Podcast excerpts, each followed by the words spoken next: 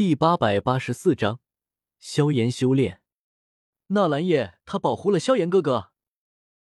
听到这个消息，薰儿绝美的脸庞上露出明显的错愕，不敢置信的瞪着灵影，怀疑自己有没有听错。那个纳兰叶不是据说有问题吗？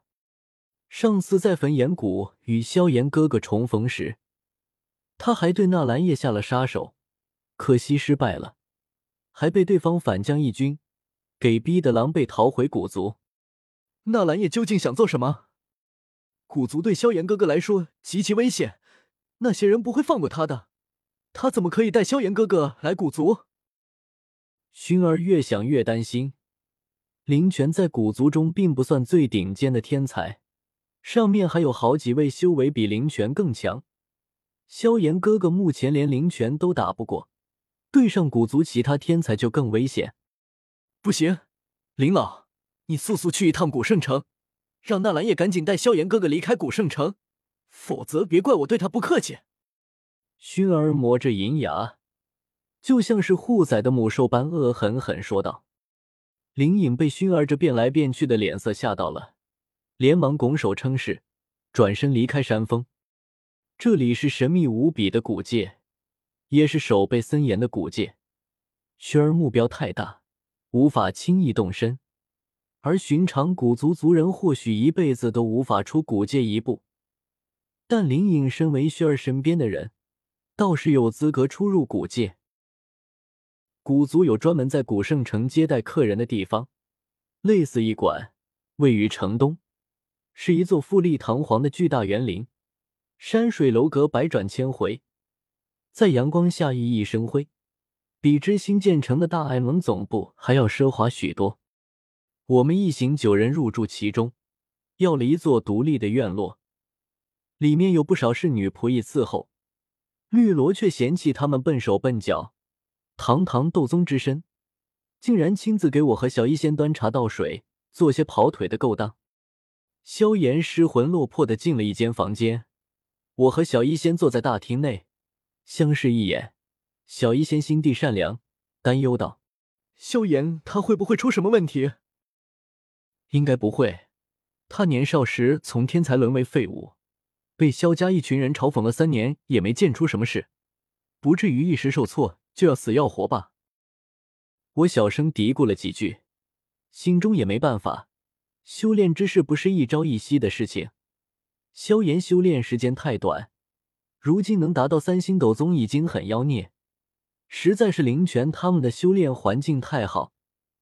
要是萧炎能有这么好的修炼环境，肯定比灵泉强得多。算了，不管他了，这古圣城也没什么好玩的，我们也休息吧。我摇摇头，与小一仙分开。转身进了庭院内的一座净室。对斗者来说，修炼净室就相当于卫生间之于普通人，是一栋建筑内必不可少的功能性建筑。净室内光线昏暗，我从那戒中取出一只青皮葫芦，伸手一倒，就倒出了一具灵魂体，正是开蒙大典那一战抓到的魂殿斗宗。前段时间灵魂力量晋升天境后，一直没有稳固下来。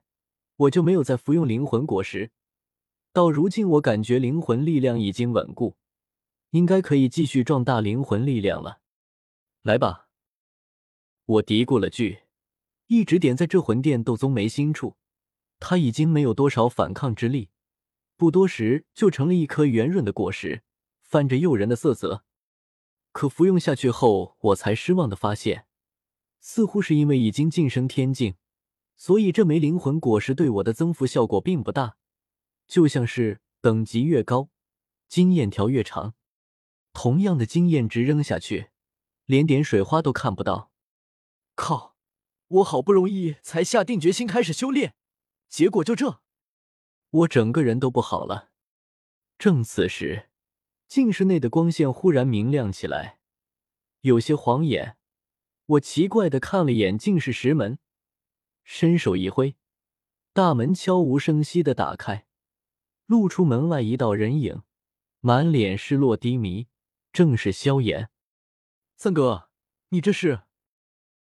萧炎在我对面盘膝坐下，满脸苦涩，沉默许久，才沙哑着嗓子说道：“纳兰叶，你说我是不是很没用？连一个灵泉都打不过，还妄想和薰儿在一起？”我沉吟片刻，缓缓摇头：“三哥，你这样想就不对了。感情之事怎么能和修为高低相挂钩？照你这么说，灵泉也不是我的对手，那雪儿应该喜欢我才是。”萧炎，哈哈，开个玩笑，开个玩笑。我干笑几声，想了想，从怀中掏出一颗刚凝聚好的灵魂果实，递了过去。这东西不错。可以增强灵魂力量，要不就给你吃了。萧炎不认识此物，左右打量片刻，奇道：“我随老师修炼炼药术多年，看过的药典也有许多本，却从来没见过这种果实。这是什么天才地宝？”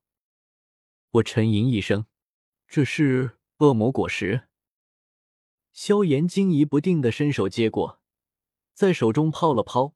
只感觉果实中蕴含着大量精纯的灵魂力量，顿时大感惊奇，又问这果实是哪里来的，又问这果实能不能炼成丹药。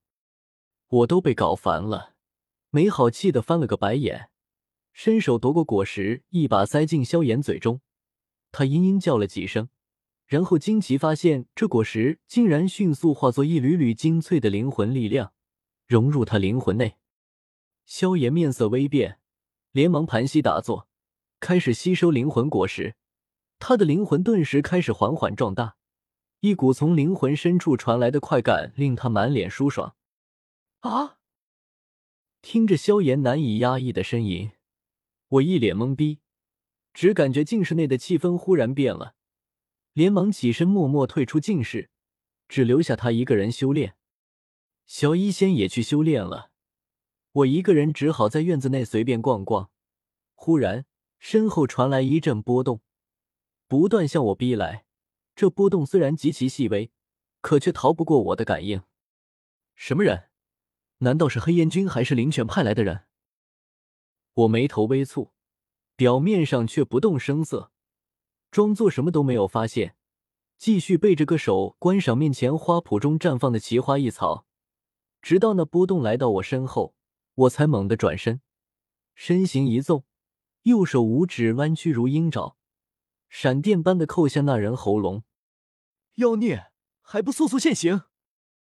来者神情大骇，没想到会发生这等惊变，来不及反应就被我一把死死抓住喉咙，给离地提了起来，慌忙喊道：“爷，纳兰叶，快住手！是老夫啊！”